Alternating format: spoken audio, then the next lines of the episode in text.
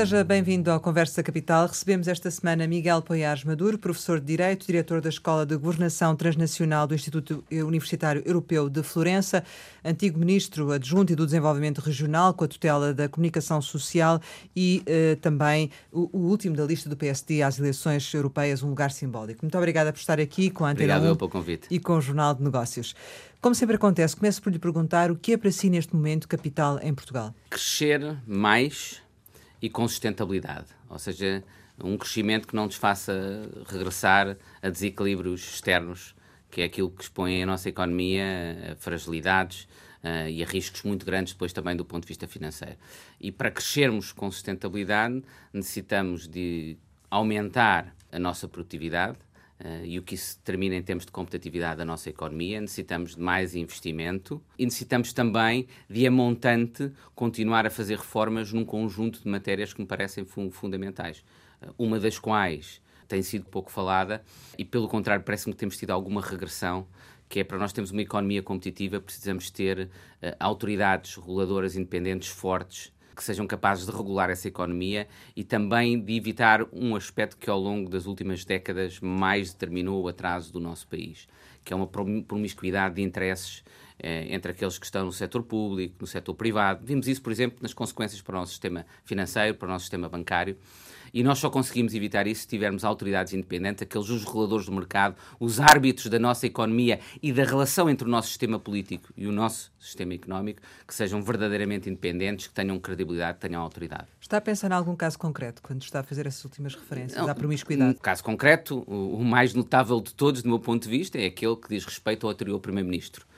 As razões e as consequências do ponto de vista criminal e a determinação se há ou não uma responsabilidade do ponto de vista jurídico criminal compete aos tribunais. Mas daquilo que nós já conhecemos, podemos ver uma teia de interesses que, eh, do ponto de vista ético, nos, pode, nos deve permitir e nos deve levar a um juízo muito negativo sobre o comportamento do Primeiro-Ministro e de outras pessoas que lhe eram próximas.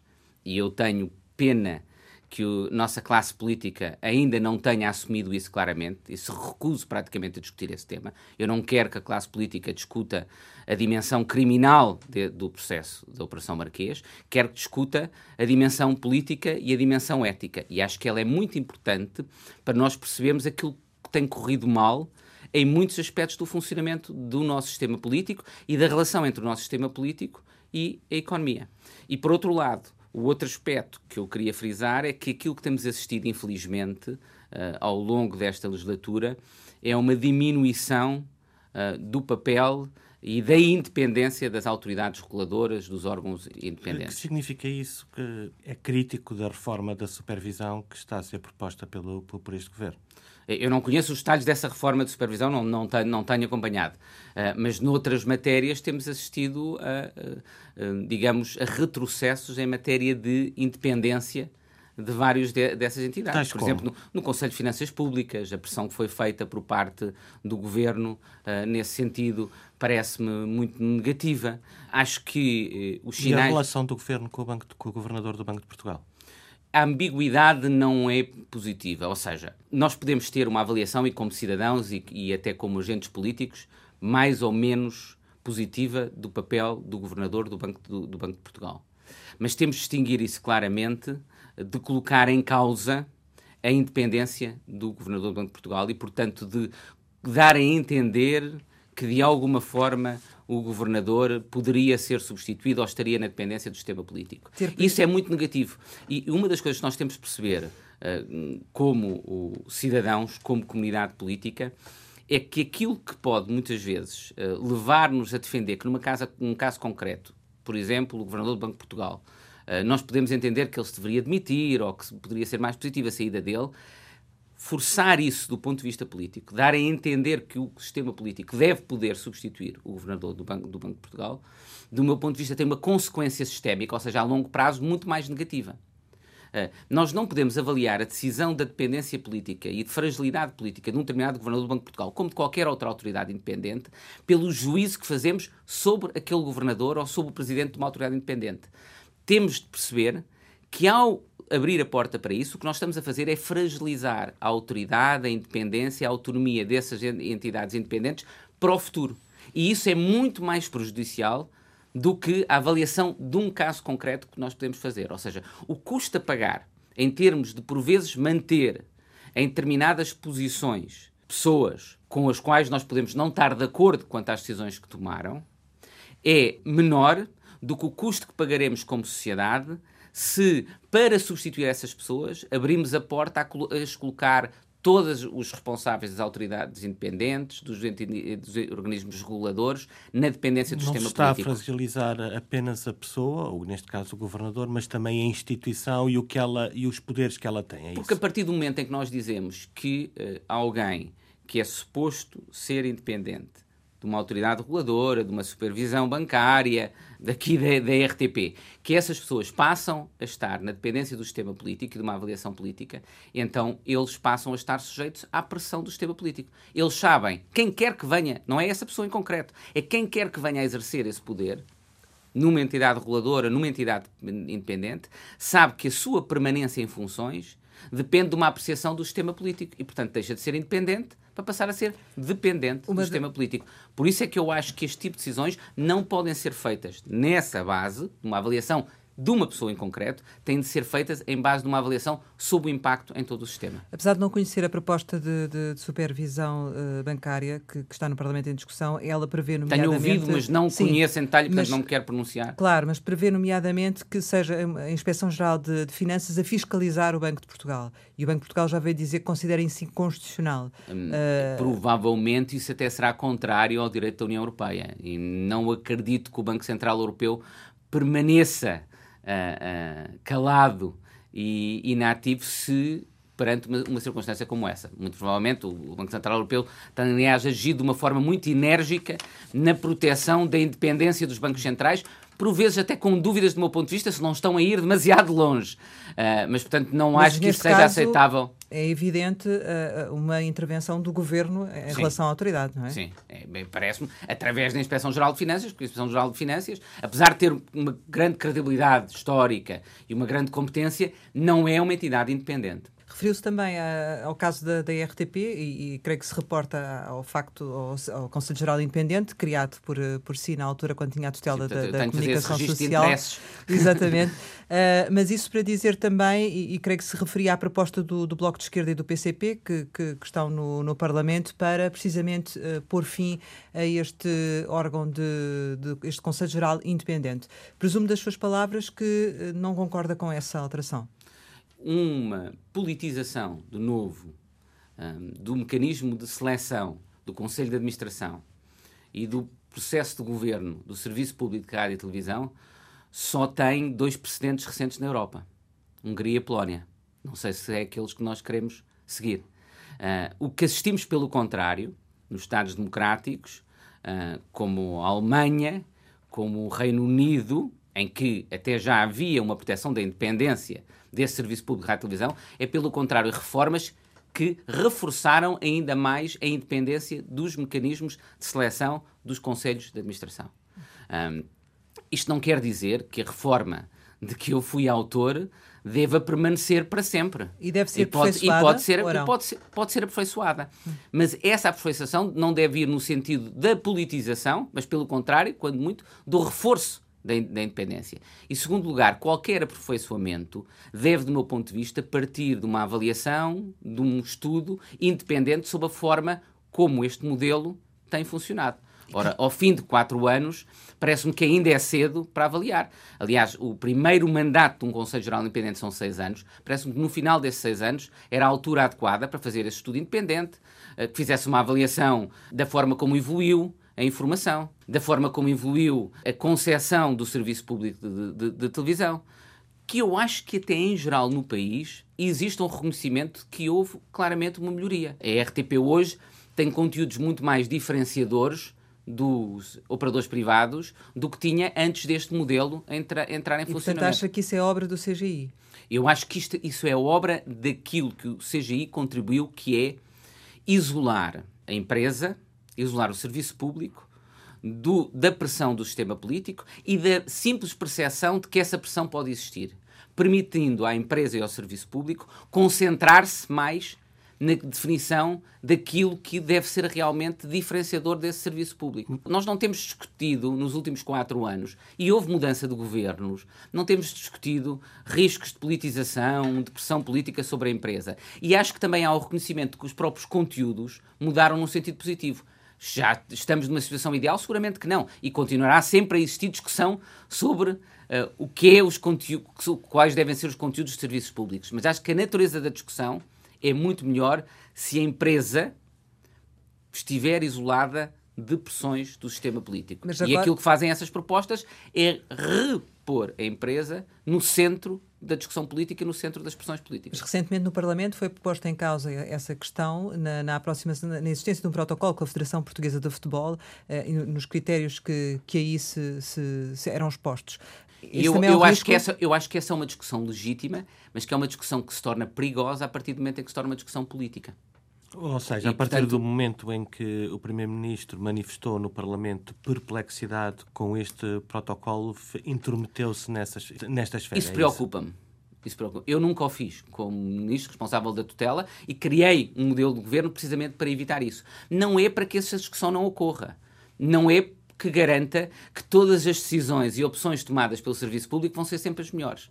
Mas que o que este modelo procura, e eu acho que em boa medida contribui, é para que as decisões serão provavelmente melhores quanto mais elas estiverem longe, separadas do debate político, da pressão do, do, do sistema político e partidário. E aquilo que para que contribui um sistema de dependência do governo ou do parlamento é uma partidarização e uma politização do sistema público de televisão que me parece extraordinariamente negativo. É isso que nós temos assistido nos países em que ocorre uh, uh, em, que, em que existe esse modelo. Mas se o modelo não funciona e se há problemas, quem, e, e essa foi uma das questões que teve sempre subjacente à criação deste, deste modelo, é quem fiscaliza o CGI. O Primeiro-Ministro ouviu falar nisso no Parlamento, está de certo modo a assumir isso. É, essa, essa evolução, por exemplo, ocorreu no modelo da BBC, em que se entendeu a partir de uma altura que a regulação deveria que estava a regulação e a escolha dos órgãos do governo estava nas mãos do mesmo órgão. E passou a entender-se que deveria haver uma separação da regulação da governação. E, portanto, a regulação foi transferida para outro órgão independente. Na realidade, em Portugal, nós já temos isso. Porque o Serviço Público de Televisão também já está sujeito à regulação da entidade reguladora de, comunica de comunicação social. E, portanto, é isso que deve acontecer o modelo de governo, as questões de governação, as questões da supervisão sobre a gestão devem estar nas mãos de um órgão independente que, por sua vez, escolhe um Conselho de Administração que a partir do momento em que é escolhido por esse órgão independente, está muito menos sujeito a pressões políticas. A regulação deve, estar na entidade reguladora da comunicação social e no papel que é exercido também pelo Conselho de Opinião. Então, talvez a entidade reguladora da comunicação social uh, devesse ter mais competências do que aquelas que tem? É isso? Pode ter, pode, eu não, não vejo, eu acho que já tem competências que permitiriam, muitas vezes, se calhar, ter um papel aqui de avaliação do Serviço Público de Televisão. Uh, mas não vejo problema de, eventualmente, reforçar algum papel ao nível da regulação. Há pouco, quando uh, estávamos a falar sobre esta questão também, ela veio a propósito do crescimento económico e do, de ser sustentável ou não e do que era preciso para ser sustentável. Isso significa que uh, a forma como uh, esse caminho está a ser levado, do seu ponto de vista, este crescimento económico pode não ser sustentável, é isso? Eu acho que, infelizmente, é isso que nós estamos a, a assistir. Ou seja, eu acho tão ou mais preocupante para o país do que os desequilíbrios orçamentais são os desequilíbrios externos. Ou seja, é a nossa economia não ser competitiva, competitiva internacionalmente. E para isso não ser assim, nós temos de aumentar a produtividade, temos de aumentar a nossa competitividade internacional, temos de con continuar a reforçar a nossa capacidade exportadora. Aquilo a que estamos a assistir recentemente é um regresso a desequilíbrios externos. E isso, para mim, é preocupante. E eu acho que as condições que levaram a esse regresso para desequilíbrios externos, que é, eh, no fundo, Uh, o termos parado o processo de reformas estruturais e o ter havido uma diminuição muito significativa do investimento, do, do investimento e do, em particular do, investi do investimento público, uh, são questões que também explicam, ao mesmo tempo, porque é que nós, tendo crescido, é verdade, estamos a crescer tão pouco. eu acho que o nosso crescimento é medíocre e é um crescimento que, se nós avaliarmos com o que deveria ser normal depois da saída num processo de ajustamento, eu fiz essa comparação uh, com uh, o crescimento que Portugal teve depois dos outros dois processos de ajustamento. Tivemos sempre crescimentos muito superiores àquele que tivemos depois deste processo de ajustamento. Mas as circunstâncias externas também eram, também, também eram diferentes. Também eram diferentes. também eram diferentes. Mas depois de um processo de ajustamento, com a consolidação orçamental enorme que foi feita, passar de mais de 10% de déficit para 3%, uh, esse é natural que a retoma associada seja uma retoma muito mais forte do que aquela que, que, te, que temos tido.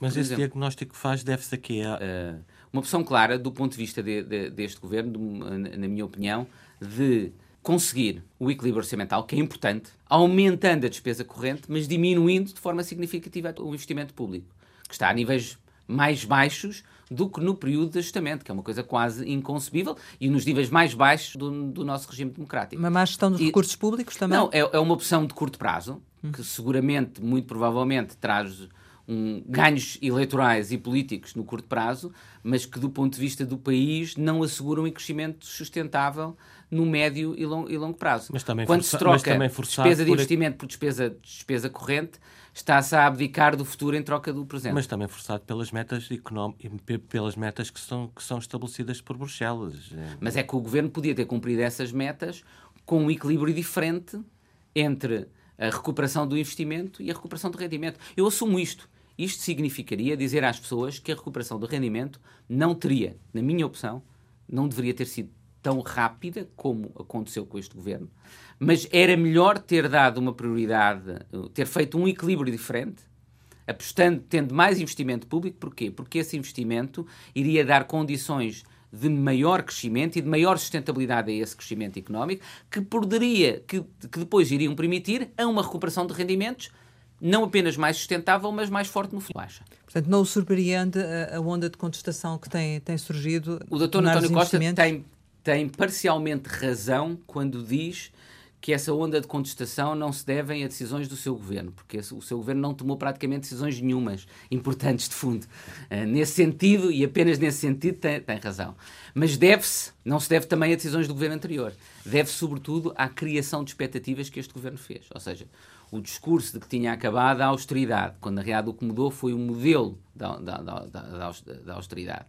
E as expectativas que isso criou, do meu ponto de vista, é aquilo que explica boa parte deste, de, de, destas greves que acontecem, sendo que há também uma dimensão política, uh, partidária, interna uh, à coligação que apoia o governo. Ou seja, o Bloco de Esquerda e o PCP têm, neste ano eleitoral, de uh, manifestar alguma conflitualidade social para se poder diferenciar face ao Partido, ao, ao, Partido Socialista. Penso que há aí uma dimensão estratégica que, aliás, até pode ser útil para o Partido Socialista, porque permite ao Dr. António Costa apresentar-se perante o centro e os eleitores moderados como um moderado. É uma contestação que, em parte, até pode ser útil politicamente, quer ao PCP, quer ao Bloco, quer ao próprio Partido Socialista. Eu lembro que chegou a considerar que o Primeiro-Ministro acabaria por desencadear uma crise política na segunda parte da legislatura, mas, enfim, isso acabou por não acontecer. Ele já veio dizer que é até verdade. quer uma reedição da geringonça. E rei nessa avaliação. E não, não, não foi nem a primeira nem a última vez que cometi erros, seguramente, da avaliação. O que é que mudou? Eu acho que aquilo que muitas pessoas não esperavam eram que o PCP e o Bloco de Esquerda estivessem disponíveis para aceitar uh, os cortes no funcionamento dos serviços públicos e no investimento público que uh, aceitaram. Já era difícil conceber que o próprio Partido Socialista o aceitasse, mas ainda mais que o Bloco de Esquerda e o PCP aceitassem um governo de esquerda com níveis de subfinanciamento dos serviços públicos e com cortes no investimento público da natureza daqueles que ocorreram. E isso vai continuar, Quando eu digo a pessoas aceitação? no estrangeiro hum. que Portugal tem eh, os níveis mais baixos de investimento público neste momento da nossa história democrática, eles não acreditam que isso seja compatível com um governo de esquerda, porque normalmente os governos de esquerda, ao contrário, defendem fortes níveis de investimento público. Mas tem, tem, tem, tem possibilidade de continuar a ser assim, ou seja, porque na verdade o Primeiro-Ministro já veio dizer que uh, defende uma continuidade das Eu acho que o grande desafio, o grande problema que tem é que uh, um, o problema é não basta recuperar os rendimentos das pessoas. Nós não vamos conseguir, infelizmente, do meu ponto de vista, a não ser que haja uma inversão fundamental desta da, da, da, política económica, não vamos conseguir ter níveis de crescimento que permitam continuar uh, a promover uh, recuperações, ou melhor, neste caso já, crescimentos do rendimento, das condições de vida de, de, das pessoas, que são aquelas que todos nós desejamos. E isso vai fazer aumentar cada vez mais a tensão dentro da própria coligação. Aliás, isso do meu ponto de vista também vai dificultar mais do que aquilo que se julga as eleições e a, e a eventual reeleição do Dr. António Costa. Mas é interessante, isso nota-se nas sondagens, que há uma, uma ligeira, uma, uma descida das intenções de voto no PS, mas o que é estranho é que ela não é compensada por uma subida na intenção de voto do PSD. O Dr. Rui Rio tem um estilo político, um estilo de comportamento político uh, que uh, não é aquele tradicional e seguramente faz tudo com mais tempo, mas ele tem começado pouco a pouco, e o PSD tem começado pouco a pouco, a apresentar aquilo que são as suas alternativas. Uh, mas já não devia ter país. feito isso? Fe, uh, talvez fosse bom ter feito mais cedo, mas está a fazê-lo com método. Fê-lo no domínio da saúde, fê-lo, por exemplo, também já no ensino superior.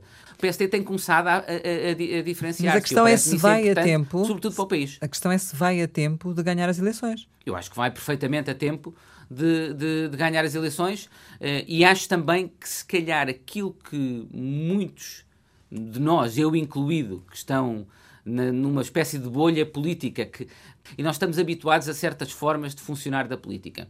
E se calhar aquele estilo menos comum do Dr. Rui Rio pode nos surpreender, mas pode uh, ter mais uh, sucesso no eleitorado e, e nos portugueses do, do, que nós podemos imaginar. Porque as pessoas estão à procura de políticos genuínos e se calhar aquilo e acham que a política, a forma de política tradicional não é genuína, consideram que ela é artificial. Portanto, se calhar o estilo do Dr. Ri pode vir a ser a ter um sucesso mais surpreendente do que aquele que muitas pessoas eh, pensam. Eh, em janeiro escreveu, escreveu Rio que tinha de clarificar o seu projeto político. Por aquilo que nos, nos disse até agora, julgo que considera que ele o está a fazer, que está a clarificar esse projeto Exatamente. Político. Eu tinha dito nessa altura que havia oportunidades do PSD poder ganhar as eleições, que é, e acho que há, mas que ele tinha três desafios. Um deles era esse, e penso que o está a começar a fazer. Portanto, o outro aspecto que me parece muito importante é que o PSD tem de conseguir falar para um eleitorado que é o eleitorado que não tem participado politicamente. Uh, e, em particular, desde logo, por exemplo, o eleitorado feminino e que tem mais, taxas de abstenção superiores ao, ao resto da população, e o eleitorado mais jovem, que me parece fundamental. Isto é um desafio, eu acho, não, em termos de de Estado da nossa democracia é um desafio para todos os partidos e particularmente para os partidos tradicionais. E eu quero que o meu partido assuma esse desafio. Falar para esse eleitorado que os partidos tradicionais têm de encontrar uma mensagem política, têm de encontrar uma forma de se relacionar e envolver esses jovens na política. Mas basicamente, e aí acho que o Rui Rio, por exemplo, o sinal que ele postou na, na, na lista do PSD para as eleições europeias é muito positiva, quer na escolha da, do número 2 da lista, quer na escolha de outros membros dessa lista. Sim, e isso é uma eleição para, para vencer as europeias já? Uma vez que o processo até está atrasado, o processo de afirmação, digamos assim. Eu acho que o PSD, como partido fundamental do nosso sistema político, e o partido tem alternado no poder com o Partido Socialista, tem de ambicionar vencer essas eleições. Tem de fazer ambicionar é, é, legítimo, mas ganhá-las acha que é possível? Ganhar umas eleições depende sempre do voto do eleitorado, não depende de mim. Sim, claro. mas será um teste à liderança de, de, Rui Rio? Poderão trazer novamente conflitos internos ao PSD, do seu ponto de vista, ou não? Todas as competições eleitorais são sempre um teste a todas as lideranças e aos candidatos dessa lista, incluindo o último da lista, como eu. Que aceitou, e, portanto, que aceitou esse lugar de último da lista, porquê? Por duas razões. Primeiro, porque entendo que, uh, a, nossa, que a participação política é importante. Eu sempre entendi isso e acho que essa participação política deve existir independentemente dos cargos públicos. Se eu defendo que um dos problemas que nós temos na política hoje é os graus de participação política serem muito baixos, eu tenho de sinalizar, isto não é apenas para o meu partido, é em geral, para as pessoas a importância da participação política. Eu apoio o meu partido político, independentemente de não querer, neste momento, estar na política ativa. Não é essa a minha opção de vida. Fiz, esse, fiz isso quando estive no governo, mas neste momento, no imediato e no futuro próximo, não me vejo na política ativa, mas vejo-me a participar politicamente de outras formas como essa. Uh, em alguma circunstância, o PSD uh, eh, deveria fazer governo com o PS? Eu acho que nisso não era bom desde logo para o próprio país. Porque, eh, de duas razões, de duas, de duas formas, acho que uma coligação entre o, os dois principais polos da alternância política levará imediatamente a que as alternativas se desloquem para os extremos, para os partidos mais radicais. E isso é negativo. A outra circunstância e que seria uma evolução muito negativa do nosso regime político, que era a minha preocupação principal, era que o Partido Socialista começasse a fazer uma governação em que fazia uma coligação num dia com o, a esquerda, com os partidos à sua esquerda, e no outro dia com os, seus, com os partidos que estão no centro-direita, uh, que estão à direita do, do, Partido Socialista. Isso era muito negativo, porque isso era uma mexicanização do regime, que é basicamente criar um partido político que fica em permanência no poder e apenas alterna com quem é que se coliga. Isso, como nós conhecemos do caso do México, é extraordinariamente negativa, portanto eu espero que o país não evolua nesse sentido e digo que me parece negativo qualquer ideia do PSD poder vir a fazer uma coligação com o Partido Socialista. Isto não quer dizer que o PSD não deva estar aberto a compromissos de regime, de políticas estruturais, com o Partido Socialista e com os outros partidos políticos. São miserados pactos de regime. Uh, mas atenção, é, essa expressão às vezes em, em, Portugal, por exemplo, naquilo que aconteceu no nosso sistema de justiça, nem sempre foi positiva. E, portanto, eu acho que os compromissos são importantes, curiosamente, não onde os partidos estão de acordo. É importante é tentarmos conseguir compromissos em matérias de políticas estruturais, por exemplo, educação, por exemplo, saúde, por exemplo, formação profissional, que são fundamentais para a competitividade da nossa economia e para essa competitividade necessitamos de estabilidade nessas políticas públicas, mas há divergências. Se conseguirmos encontrar nessas políticas alguns aspectos que garantam alguma continuidade, mesmo que depois existam pequenas alterações de políticas públicas, parece-me que é fundamental para assegurar o crescimento da nossa economia e a nossa competitividade a longo prazo. Recentemente houve um acordo precisamente entre o PSD e, e o Governo para criar uma comissão para estudar a regionalização. Uh, do seu ponto de vista, ela deve avançar e em que termos? Eu só consigo pronunciar-me sobre se a regionalização é boa ou má sabendo qual é o modelo de regionalização. Ou seja, sabendo, por exemplo, qual é a responsabilização e a autonomia financeira dessas regiões sabendo os mecanismos de garantia que elas não vão criar desequilíbrios políticos, sabendo qual é o grau de criação de uma nova classe política que podem existir ou não, sabendo as competências que vão ter e sabendo o contexto de reorganização de outras competências que serão necessárias, ou seja, que competências é que o Estado Central perde, mas também que competências eventualmente é que são transferidas dos municípios para as regiões. Discutir a regionalização em abstrato parece-me um absurdo. Mas a hipótese de um Estado federado faz sentido para si? Do Estado Federado em Portugal, não. Isso é um, normalmente para Portugal. Agora, eh, a possibilidade de termos regiões depende e depende da reorganização de outras competências. Eu dou-lhe um, um, exemplo. O que não faz sentido para mim é, por exemplo, aquilo que aconteceu agora com os espaços sociais, que é se nós descentralizamos a competência em matéria de transportes para os municípios, ou não, nos casos para comunidades intermunicipais, então o financiamento e a decisão sobre os custos deve, deve estar aí também. Não deve ser garantida pelo Estado Central. Porque nenhum de nós toma boas decisões. Eu, se eu puder ir às compras com o cartão de crédito de um de, vo, de, um de vós, não vou gastar o mesmo, vou-me sentir muito mais livre para gastar dinheiro do que se estiver a gastar o meu próprio dinheiro e os limites do dinheiro que tenho. Esta decisão dos espaços sociais, ninguém fala isso. Para mim, o mais absurdo é isso. Se nós, a única forma de nós termos descentralização é dar o poder de decisão, o que faz sentido, pela proximidade, pela possibilidade que isso dá de adequar os transportes públicos à realidade dos diferentes territórios. Uh, mas, por outro lado, essa decisão só é séria se quem garantir e quem eh, eh, esses transportes públicos e se quem definir o que é que são esses transportes públicos é quem também depois vai assegurar mas o seu, este, o seu mas financiamento. o processo de descentralização também tem corrido de uma forma, digamos, muito ambígua e ambivalente, não é? Porque Pela precisamente... mesma razão que temos este problema e, esta, e, e este absurdo em matéria de, do, do regime de passos, que é, nós estamos a fazer isso sem método. Nós, nós, por exemplo, tínhamos começado na legislatura anterior por fazerem 10% das escolas do país ou melhor, do número de estudantes do país, de um conjunto de escolas em vários municípios, projetos pilotos de centralização na educação, que iam mais longe na transferência, nas competências que eram atribuídas aos municípios, do que aquelas que estão agora pre previstas.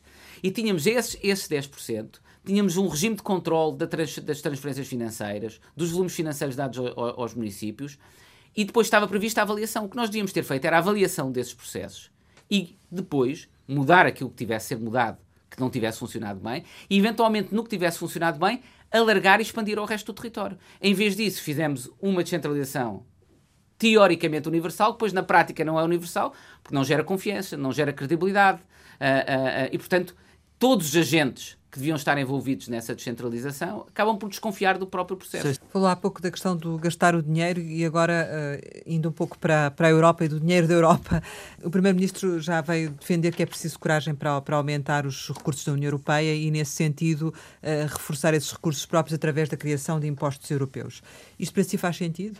Estamos a falar de tributar a determinadas atividades económicas que possam sustentar um aumento do, do, do orçamento europeu. Uh, eu devo dizer que fico satisfeito por, uma vez, estar de acordo com o Primeiro-Ministro, sendo que essa proposta, curiosamente, é uma proposta que já vinha do governo anterior, ou seja, do Dr. Pedro Passos Coelho, na contribuição que fez para o relatório dos quatro, e para a qual eu contribuí, dos quatro presidentes da União Europeia, uma das coisas que estava prevista era o reforço da capacidade orçamental e associar essa capacidade orçamental a novos recursos próprios. Um, e, e, eu acho que as pessoas estão disponíveis para isso, porque quando estamos a falar dessa tributação, não estamos a falar da tributação sobre os cidadãos, que na realidade, como aquilo a que nós temos assistido a nível internacional, hum. é uma perda da capacidade tributária dos Estados sobre determinadas áreas da atividade económica, da economia digital, do sistema financeiro. Os Estados têm compensado isso como? tributando mais os cidadãos. Se Sim. nós recuperarmos essa capacidade fiscal a nível da União Europeia, nós estamos a repor a justiça, a justiça fiscal. E é muito interessante que eu, eu fiz um estudo nós, na, na União Europeia em que fizemos com o YouGov um, uma sondagem em 10 Estados-membros da União Europeia.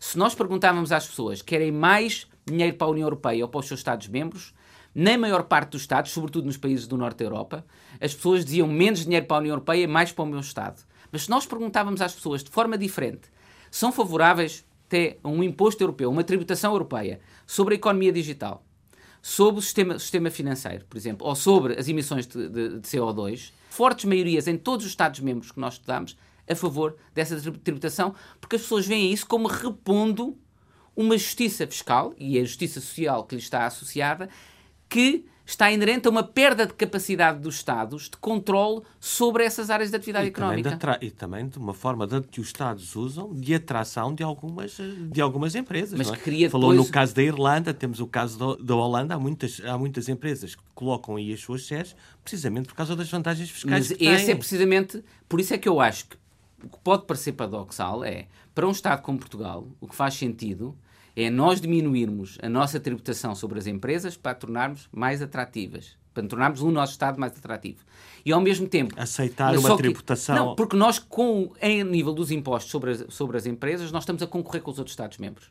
E, portanto, aquilo que vai acontecer é, se nós não tivermos uma fiscalidade competitiva, perdemos investimento económico para os outros Estados-membros. Cria depois um problema chamado ação coletiva entre todos os Estados-membros que é, muitas vezes gera uma diminuição da capacidade do Estado de gerar receita fiscal com base nessa atividade económica, que tem de compensar, sobretudo tributando uh, as pessoas. Como é que nós corrigimos esse problema depois da ação coletiva? Ao nível da União Europeia. E, sobretudo, em áreas da atividade económica que estão a produzir imenso valor, como, por exemplo, a economia digital, mas que não têm contribuído para a sociedade de forma correspondente aos lucros que têm. Uh, uh, mas isso só pode ser feito a nível da União Europeia, não pode ser feito a nível individual dos Estados. A União Europeia está preparada para a saída do Reino Unido? Eu acho que nós nunca estaremos totalmente preparados, mas também acho que essa saída não é iminente. Ou seja, eu não uh, acho que de todas as hipóteses que estão ainda sobre a mesa, no Brexit já aprendemos qualquer previsão Pode falhar. É, é, pode, pode falhar. Acho que, de, em qualquer caso, a menos provável de todas as hipóteses é um hard Brexit. Eu acho que neste momento nós estamos a caminho, provavelmente, de uma extensão mais longa.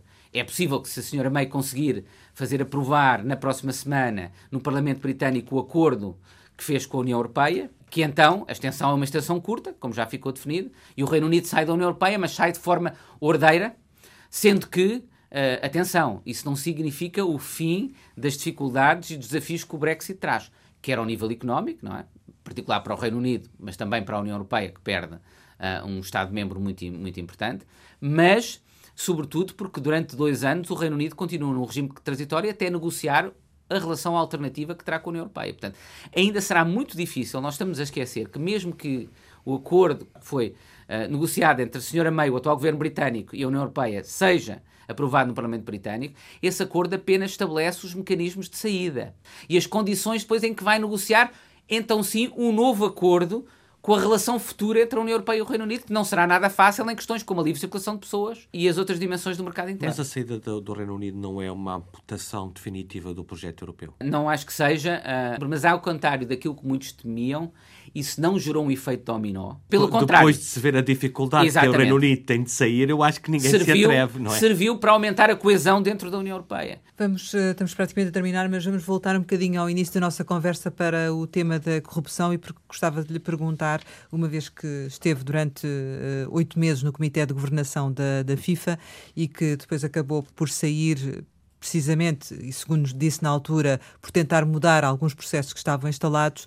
No que se refere agora em concreto à presença de, do Rui Pinto em, em, Portugal, o ECAR, defende que haja algum tipo de proteção a estes denunciantes, como ele, no caso da corrupção e da evasão fiscal, nomeadamente no futebol, ou não? Nós temos três questões di diferentes. A primeira é que utilização e que debate é que nós vamos ter com base em dados que, que são públicos ou que se tornam públicos, mesmo que esses dados tenham sido obtidos ilegalmente. Eu acho que a obtenção ilegal dessa informação não deve prevenir nem impedir, bem pelo contrário, a discussão de factos de relevante interesse público que dela, que dela constam, constem. Aliás, eu dou um exemplo.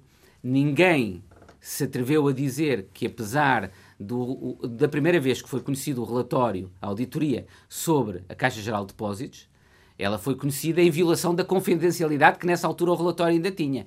Ninguém veio dizer que o facto do relatório ser confidencial e ter sido divulgado em violação dessa confidencialidade, que nos devia impedir começar a discutir aquilo que essa auditoria e que esse relatório tornou público. Portanto, essa é a primeira questão. Depois, a outra questão é do domínio criminal, ou do domínio jurídico, que é saber se alguém que torna público esses dados, tendo obtido esses dados de forma ilícita, deve de alguma forma ver essa ilicitude eh, cancelada, ignorada, em virtude da relevância pública dos dados e da, e, e, e da informação. E, deve? e aí há duas, há, há duas questões diferentes. Uma que tem a ver com a proteção que é devida seguramente a quem obtém esses dados por ter acesso a eles no exercício de determinadas funções. Que são, por exemplo, se eu estou numa determinada empresa e me, chega ao meu conhecimento de dados que eu acho que implicam uma ilegalidade ou que implicam algo eticamente incorreto,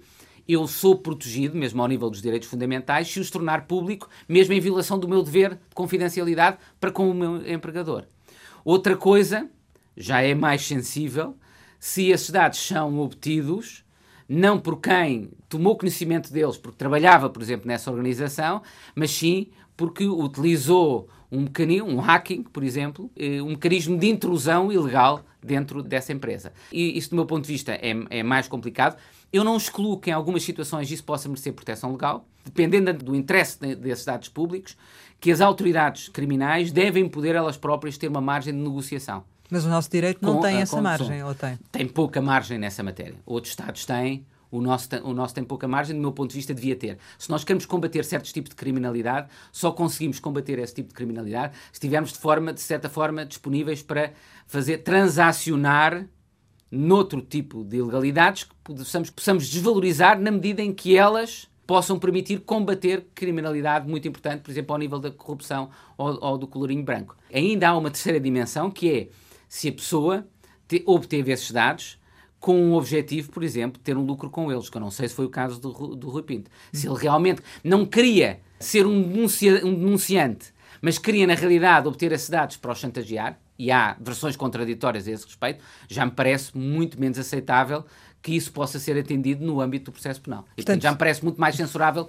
o seu comportamento. Acho que essas três dimensões têm de ser distinguidas e me parece importante nesse contexto. Portanto, então, segundo percebi, defende essa proteção do, dos denunciantes em determinadas circunstâncias, nomeadamente em função do interesse público da divulgação da Exatamente. informação obtida. E do tipo de, tipo de, de crime que isso possa permitir combater. Ultimamente tem-se discutido também os relacionamentos familiares dentro do próprio governo. Isso para si é algo também que não faz sentido nesse âmbito ou não inclui aqui?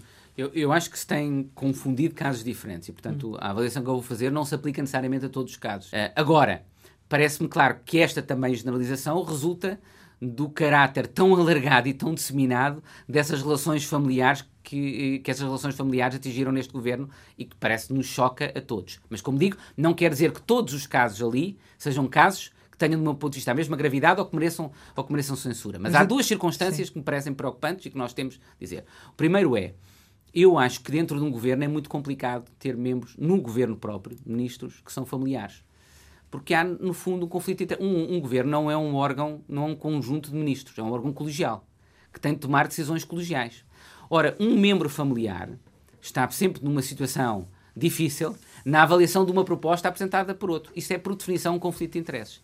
E esta questão, que ninguém parece ser suscitada, do meu ponto de vista, existe no atual governo. Ou seja, temos membros do governo que vão estar a avaliar propostas do marido ou da, ou, ou da filha, e isso uh, não parece, do meu ponto de vista, Está aceitável. a falar em concreto dos casos de Eduardo Cabrita e Ana Paula Vitorino, marido e mulher, e de, de Vieira da Silva e Parece-me que aí existe um conflito de interesses inerente. Porque eu, enquanto membro do governo, não vou estar nas mesmas circunstâncias a avaliar um projeto que é apresentado pela minha mulher do que um projeto que é apresentado por, por outra, outras pessoas. Isto é, por mim, por definição, um, um, conflito de interesses. Depois, a segunda questão, que o governo é reflexo, neste caso, um reflexo muito extremado, parece-me, de um problema mais geral na, na sociedade portuguesa, é o favorecimento que às vezes a proximidade pode trazer relativamente à seleção para determinado tipo de, de, de posições. Ou seja, eu não acho que existam casos de nepotismo que o nepotismo é eu escolher um familiar. Mas outra circunstância, e também existe, por exemplo, nas universidades portuguesas, por vezes, aquilo que se chama a endogamia, que é escolher aqueles que nos são próximos. Os professores tendem a escolher, para o substituir como professores, aqueles que foram seus, seus alunos. E não necessariamente outros que vêm de fora que eles não conhecem e não têm mérito. Isto é humano, eu costumo dizer. A única forma que nós temos de evitar isto é colocar estas decisões não nas nossas mãos, mas na decisão de outros criar processos de decisão que protejam do risco que a proximidade traz de contaminação desse processo de decisão. E eu parece-me que isso não ocorreu no governo e não tem existido essa preocupação. Mas isso cabe ao Primeiro-Ministro fazer isso. Acho que, acho que caberia, nomeadamente, ao, ao Primeiro-Ministro ter preocupação uh, com isso. Mas há outra, outro tipo de iniciativa que podíamos tomar, que era muito mais transparência relativamente às relações que os governos têm. A questão da proximidade é, é, é, muito problemática também e é um dos aspectos que, do meu ponto de vista, promoveu muito a tal promiscuidade de interesses em que o nosso regime e a nossa sociedade funcionou durante, durante muitos anos. E um dos aspectos fundamentais parece que nós devíamos fazer para combater isso era a obrigatoriedade de cada vez que um membro do governo, ou a mesma coisa com um membro do, do Parlamento, reunisse com alguém que representa um interesse, dessa reunião ser pública, bem como a agenda da reunião. Está a discutir-se neste momento a possibilidade da chamada regulação do lobby, uh, mas pelo que sei, uh, mesmo isso é pouco provável que venha a ser aprovado e parece que se limita apenas a representantes de interesses que se registrem como tal. Eu acho que deveria ser generalizado. Se o Ministro dos Fundos Europeus reúne com representantes de determinadas associações setoriais, eh, isso devia ser conhecido, bem como a agenda dessa reunião. Se nós criarmos transparência relativamente a isso, nós estamos a limitar o risco que essa proximidade que é muito comum na nossa cultura de funcionamento, de funcionamento da nossa sociedade, traz e que explica boa parte dos problemas que nós tivemos passado, mesmo quando eles não resultaram em situações de corrupção, mas muitas vezes resultaram em situações de rendas económicas, ou seja, de situações de favor económico que foram criados na nossa economia. Temos que terminar uh, e, como habitualmente, no final destas conversas lançamos umas palavras para uma resposta rápida. A primeira é Coimbra. É a cidade onde eu nasci e o centro da região com que eu me identifico. Ética? Fundamental na política, mas fundamental na vida também. Luís Montenegro um ótimo um quadro do PSD e uma pessoa que terá seguramente muito futuro na política. Marcelo Rebelo de Sousa? Tem sido um bom presidente, nem sempre concordo com tudo o que ele tem feito, mas acho que na globalidade tem sido um bom presidente da República. Constituição da República Portuguesa? É o documento mais importante que nós temos e, de novo, mesmo que eu não esteja de acordo com todas as normas daquela Constituição, estou de acordo com a Constituição e acho que a Constituição é o documento fundamental que nós temos de proteger. Tribunal de Justiça da União Europeia? Uma fantástica experiência que tive e, devo dizer, continua a ser o pilar mais sólido do processo de integração europeia. Cozinhar? Há uma paixão que tenho e que é também uma metáfora da vida, porque nós na cozinha temos de juntar diferentes ingredientes e é a, a, combinação desses diferentes in ingredientes que nos trazem prazer. Férias? Nunca tenho verdadeiramente férias. Uh, eu, neste momento, tenho uma vida em que muitas vezes trabalho, viajo, por exemplo, vou agora vários dias para fora em, em, trabalho e aproveito depois para passar alguns dias. Mas isso para mim é bom, ou seja, a combinação de trabalho com períodos de pausa, de conhecimentos, é uma forma de combinação entre as férias e a minha vida que felizmente me tem trazido satisfação e qualidade de vida. FIFA? irreformável, exceto se houver pressão externa nesse sentido. Sporting. Ah, uma paixão que eu tenho enorme. Sonho. Que o Sporting venha a ser campeão de novo em breve. E é mesmo o sonho, temo. Portugal. É, para mim, a minha mais forte identidade uh, e aquilo que eu nunca abdicarei e que me dá um ponto de referência particularmente tendo eu vivido tantos anos no estrangeiro. Miguel Paiás Maduro, muito obrigada por ter estado aqui com a Antena 1 e com o Jornal de Negócios. Obrigado, El. Conversa Capital regressa para a semana, sempre neste dia, esta hora, e claro, contamos consigo.